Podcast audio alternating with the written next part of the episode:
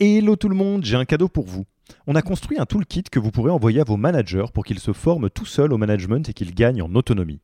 Concrètement, c'est une version do-it-yourself de notre programme de formation au leadership.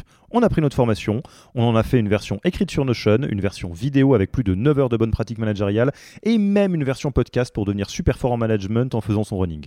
Beaucoup de gens vendent ce genre de truc, nous on pense que ça doit être gratuit.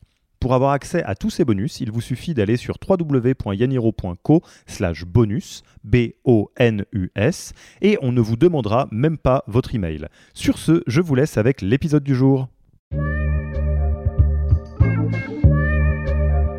En startup, en termes de leadership, le moins qu'on puisse dire, c'est que certains mythes ont vraiment la peau dure. Du coup, le but de cette vidéo va être de créer un sorte de mythbuster des principaux mythes qui existent en termes de leadership en startup, afin de leur tordre le cou pour vous permettre de partir sur des basses scènes. Sans plus attendre, commençons par le premier mythe. Ah, celui-là, on l'entend beaucoup. Mon équipe, c'est pas vraiment une équipe, c'est comme une famille. Alors pourquoi est-ce que ça pose problème Pourquoi est-ce que c'est un mythe Et pourquoi est-ce qu'il faut tordre le cou à ce mythe? Réfléchissons deux minutes. Qu'est-ce que c'est qu'une famille? Une famille, c'est un petit groupe de personnes avec qui on est très très très fortement lié personnellement, mais qui n'a pas d'objectif particulier. Voilà, le, les fêtes de fin d'année sont un bon objectif pour une famille, passer des vacances ensemble est un bon objectif. Bref, on va favoriser plutôt le relationnel à un objectif. Et c'est là où ce mythe pose un gros problème, parce que dans la réalité, votre équipe a des objectifs et vous êtes tenu d'augmenter les résultats de votre équipe. C'est même votre job de manager ou l'un de vos jobs de manager. Du coup, si vous êtes sur le paradigme famille, vous occultez complètement la partie objectif et résultat. Et alors pourquoi est-ce que ça va poser problème? Ça va poser problème parce que à partir du moment où vous vous retrouvez dans une situation où vous devrez vous assurer que les résultats sont bons, quitte à être un petit peu plus confrontant auprès de vos équipes, si vous êtes dans un mode famille, vous pouvez risquer d'éviter le conflit, ce qui est très problématique parce que vous devez gérer les deux en même temps le relationnel et l'atteinte des résultats. Mais ça, on le verra plus tard dans la formation. Alors, qu'est-ce qu'on propose comme paradigme de remplacement? Tout simplement, votre équipe n'est pas une famille, votre équipe est une équipe de sport de haut niveau.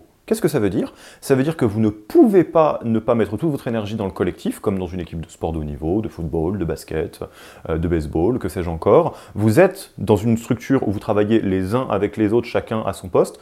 Pour autant, vous avez un objectif, gagner le match, gagner la coupe, euh, atteindre un certain niveau de professionnalisme, etc., etc. Ça, ça dépend un petit peu de l'entreprise.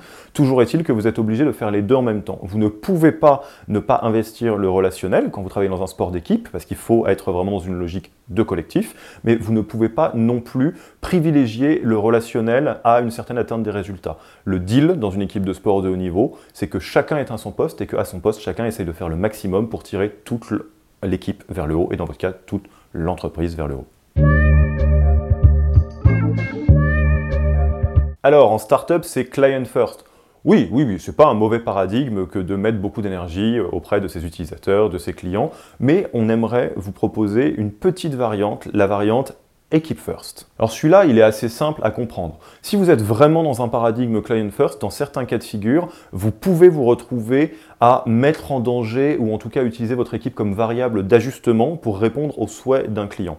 Ça, ça peut marcher de temps en temps dans des cas très exceptionnels ou dans euh, des situations qui sont vraiment euh, des situations de crise dans laquelle tout le monde doit prendre un certain niveau euh, de contrainte, vous y compris, mais ce n'est pas quelque chose qui peut durer sur le long terme. Alors qu'est-ce qui se passe quand vous vous mettez en mode équipe first, vous, hein, manager, team leader, plutôt que client first? Eh bien, Ce qui va se passer, c'est que vous allez être capable de partager cette logique du client first au niveau de vos équipes et vous, vous mettre dans une logique équipe first en vous disant qu'est-ce que je peux faire pour soutenir mon équipe dans ce paradigme du client first. Mais quand le client arrive, gardez en tête que votre job à vous, c'est d'augmenter la capacité de l'équipe. Ça, ça va vous faire faire des choix qui sont peut-être un petit peu différents de d'habitude. Dans certains cas, vous allez peut-être protéger votre équipe euh, par rapport à une demande client qui est trop invasive, mais sur le long terme, c'est ce qui vous permet d'être une équipe qui pense client first et vous être au bon niveau, à savoir être équipe first. Ah là là, celui-là, on l'a entendu beaucoup. La version qu'on entend le plus, c'est quand on est CEO, il faut être le premier vendeur de sa boîte, ou alors quand on est CTO, il faut être le meilleur tech de la boîte, le petit génie euh, de la technique. Alors, comme toujours avec les mythes, c'est pas totalement décorrélé de la réalité. Typiquement, quand on est au tout, tout, tout début d'une entreprise de type startup, et donc on est fondateur, par exemple CEO, euh, oui, il va falloir faire un petit effort pour arriver à convaincre des gens. Mais au long terme, est-ce que c'est vrai? Est-ce que vous êtes censé être le meilleur contributeur individuel de votre équipe. Alors, laissez-moi vous dire que pas du tout, vous n'êtes pas censé être le meilleur contributeur individuel de votre équipe dans 99,9% des cas, pour deux raisons. Déjà parce que, rappelez-vous, et c'est bien la logique de cette formation qu'on va vous répéter des dizaines et des dizaines de fois, l'objectif est toujours de partir de vos forces, de vos talents naturels et de les renforcer le plus loin possible, parce que ça c'est quelque chose sur lequel vous pouvez faire levier, plutôt que d'essayer de corriger vos faiblesses. Vous n'êtes pas censé être le meilleur contributeur individuel de votre équipe pour la piloter, pour être le team leader ou le manager de cette équipe. Qu'est-ce que c'est votre job? Votre job, c'est tout simplement d'augmenter la qualité des résultats de votre équipe, d'entraîner votre, équipe à avoir des résultats exceptionnels durablement dans le temps. Ça, c'est une question de leadership et très peu de contribution individuelle et d'opérationnel. Vous avez besoin d'avoir des gens qui sont exceptionnellement bons dans l'opérationnel dans vos équipes et, si possible, bien meilleurs que vous et avoir la capacité à les embarquer. Et là, on retombe sur les fondamentaux de cette formation. Le but du jeu, c'est bien d'avoir le niveau de leadership le plus élevé possible pour entraîner euh, votre équipe. Donc, vous êtes bien censé être la personne qui a le plus haut niveau de leadership de l'équipe. Et pour ce faire, il n'y a pas qu'un seul type de leadership, il n'y a pas que le leadership de vendeur, donc quand on est CEO, on n'est pas obligé d'être sur le modèle vendeur, on peut tout à fait se reposer sur son style de leadership, essayer de renforcer ses forces, et la partie faiblesse qui va probablement être importante pour le leadership, la déléguer ou s'entourer, tout simplement. Alors celui-là, pour être honnête, je ne sais pas exactement d'où il vient, mais apparemment, il y a un de ces mythes qui a la peau dure en startup, qui est que quand on commence à adopter une posture de manager, de dirigeant, quand on a cette position dans l'entreprise, il faut commencer à être respecté, donc ça c'est pas forcément une mauvaise chose par ses équipes, et donc quelque part d'être craint. Et un peu il y a un côté, la crainte impose le respect. Donc la question qui se pose immédiatement, c'est dois-je essayer de renforcer un côté autoritaire, un peu dur, pour construire mon propre leadership? Surtout si, au final, je suis plutôt quelqu'un de doux, d'aimant et qui ait une logique de soutien par rapport à mes équipes. Oui? Non? Alors vous vous en doutez si je pose la question comme ça, la réponse est évidemment non. Pourquoi? Parce qu'il y a une différence entre le fait d'être respecté, d'être craint et d'être suivi. Ce qu'on vous demande en tant que leader, c'est d'être capable d'embarquer des équipes, donc d'être suivi. Que quand vous alliez dans un sens particulier, quand vous avez une décision à prendre, quand vous avez un cap vers lequel vous voulez entraîner tout votre équipage, que vous ayez tout le monde qui vous suive dans le sillon. Et donc, évidemment, ça nécessite un petit peu de respect. Est-ce qu'on peut faire ça avec la crainte? Peut-être un peu, mais certainement pas sur le long terme, parce que sur le long terme, les membres de votre équipe vont se rendre compte que c'est un environnement de travail qui est très désagréable et qui vont sans doute préférer aller ailleurs. Ce que ça veut dire, c'est que le management par la crainte fonctionne un temps, mais crée un niveau de turnover qui est très très très élevé. Et en plus de ça, vous n'avez peut-être pas envie d'être le chef d'une équipe dans laquelle il ne fait pas bon travailler. Du coup, qu'est-ce qu'on vous propose comme alternative, plutôt que d'être craint? Eh bien d'être suivi, évidemment. Et comment est-ce qu'on fait en sorte d'être suivi, d'embarquer tout l'équipage de son bateau en travaillant son leadership bien évidemment. Et vous allez le voir, ça va être tout l'objet du deuxième module de cette formation, que le socle qui crée une bonne capacité de leadership, donc la capacité à embarquer, à être suivi par ses équipes au-delà du titre, au-delà d'une certaine forme d'autorité, voire d'autoritarisme, c'est le fait de créer un bon relationnel avec ses équipes et un socle de confiance. Les gens suivent des leaders qui ont un bon relationnel avec eux et qui leur témoignent d'une grande confiance et en qui on peut avoir une grande confiance. Donc on oublie le modèle autoritaire, il faut être craint pour être respecté. Pour être respecté et suivi, il faut créer un excellent relationnel avec chaque membre de son équipe et beaucoup de confiance. Et ça, ça sera rendez-vous dans le module numéro 2 pour rentrer dans les détails. Oula, vous êtes peut-être un peu surpris à ce stade-là. Je viens pas de vous dire il y a quelques minutes que c'était important de recruter des gens meilleurs que soi et que l'idée c'était pas d'être le meilleur contributeur individuel Si, si, si. Donc je vais vous expliquer pourquoi on l'a rangé dans les mythes. Est-ce qu'il faut recruter des gens meilleurs que soi? Oui, au niveau contributeur individuel. Ce que ça veut dire, c'est que si vous êtes dans une équipe technique, on n'attend pas de vous que vous soyez le meilleur en dev, on attend que vous recruteriez des très très très bons devs qui vont, si possible, euh, grandir au fur et à mesure de l'évolution de l'équipe.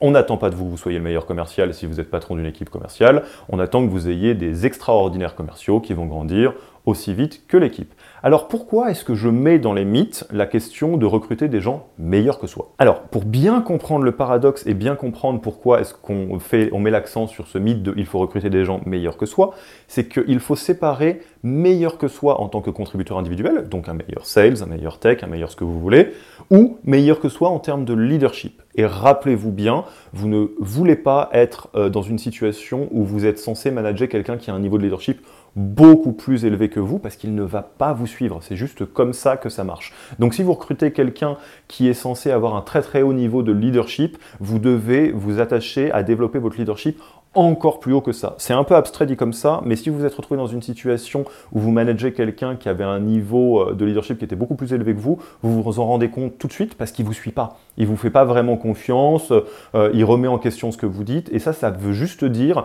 soit que vous avez un niveau de leadership qui est encore à améliorer, soit que la personne en tant que telle a un niveau de leadership qui est très élevé. Alors ça peut servir plus tard, parce que vous allez pouvoir le faire monter en tant que manager quand l'équipe va grandir, donc ça c'est très utile.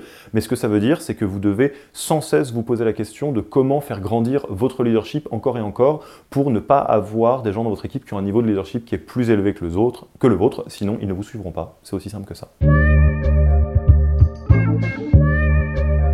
Alors on va terminer avec le mythe qui me fait le plus grincer des dents à titre personnel, cette idée qui sort de je ne sais où qu'à un moment donné, tous les membres d'une équipe ont une date de péremption, ils finissent par être capés et qu'il va falloir les sortir ou en tout cas les mettre autre part dans l'organisation et recruter des gens vraiment mieux. Dit autrement, ce qu'on se dit, c'est quand on est 10, on peut être avec ses copains ou des gens qu'on aime beaucoup, mais quand on va être 100, à un moment donné, il faudra recruter un patron d'une autre entreprise ou en tout cas un ancien C-level, un ancien VP, un ancien dirigeant d'une autre entreprise, plutôt que de faire monter ce qui était déjà là. Alors pourquoi ça m'énerve ça? Eh bien ça m'énerve beaucoup parce qu'il y a une logique qui est complètement cassée dans euh, ce paradigme et dans ce mythe, c'est de se dire qu'il est tout à fait attendu de la part des fondateurs d'une entreprise, des dirigeants d'une entreprise, qu'ils grandissent aussi vite que l'entreprise. On ne remplace pas les fondateurs très régulièrement, ça peut arriver mais souvent c'est pour des cas un petit peu dramatiques, mais que par contre les gens ne sont pas capables d'avoir cette courbe d'évolution qui suit la courbe d'évolution de l'entreprise.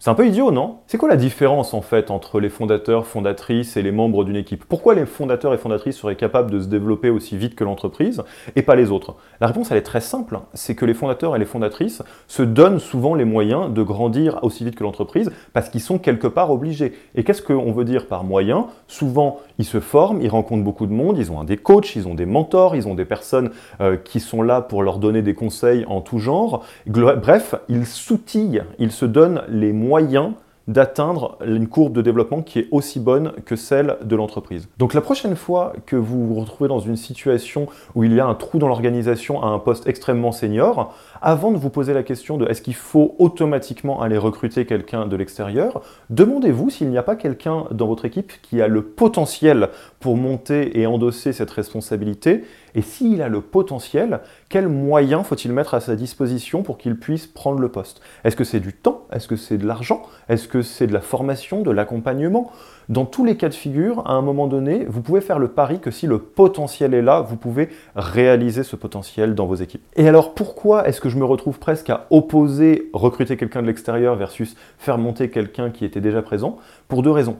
La première, c'est que quand on fait venir quelqu'un de l'extérieur, surtout un profil qui est très senior, on prend souvent un petit peu de risque d'un point de vue culture fit. C'est des gens qui arrivent avec tout leur univers et ils doivent rentrer dans une entreprise et quand on fait ça trop souvent, on peut déséquilibrer la culture de l'entreprise. L'idée c'est pas de ne plus jamais recruter quelqu'un de l'extérieur, mais c'est d'avoir une balance qui est peut-être moins forte que tous les levels seniors seront systématiquement recrutés à l'extérieur et il n'y a que les juniors qui font partie de l'équipe historique. Parce qu'à l'autre bout du spectre, si vous faites monter quelqu'un qui était là depuis le début, il a tout l'historique de l'entreprise, il est garant de la culture et donc il va pouvoir consolider beaucoup plus la culture et les valeurs de votre entreprise.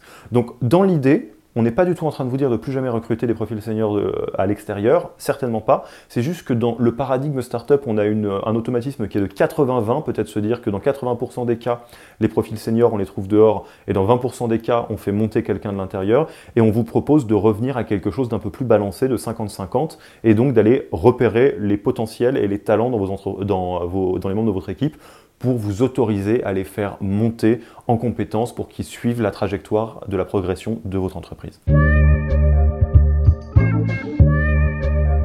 En conclusion, vous l'avez bien compris, dans le milieu startup, il y a énormément de mythes et énormément de modes. Donc, je vous encourage à avoir un esprit qui est critique par rapport à ce que vous entendez et de ne pas vous laisser embarquer ou submerger par des phrases qui sont un peu accusatoires du genre il faut être le meilleur vendeur, il faut être le meilleur tech, etc. Revenez toujours à la définition de votre propre leadership. Ce qui est important, c'est de comprendre quels sont les talents et les forces qui sont là et de les faire se développer, de les faire grandir dans la bonne direction et c'est ça qui va structurer votre propre leadership. Maintenant qu'on a sorti ça de nos têtes, qu'on a tordu le cou à ces idées reçues, on peut enfin se concentrer sur votre propre leadership et on va commencer par ce qui est universellement important en termes de leadership en startup. Donc on va trier un petit peu le bon grain de livrette dans la Merci d'avoir écouté cet épisode. Petit rappel, si ce n'est pas encore fait, pour accéder à notre formation au management dans sa version gratuite, il vous suffit d'aller sur www.yaniro.co slash bonus, B-O-N-U-S. Vous y trouverez gratuitement toute notre formation en version vidéo podcast et la boîte à outils des meilleures pratiques du management dans un Notion récapitulatif. Et on ne vous demandera même pas votre email. Profitez bien de cette formation gratuite, envoyez-la à tous vos managers et à mercredi prochain pour un prochain épisode.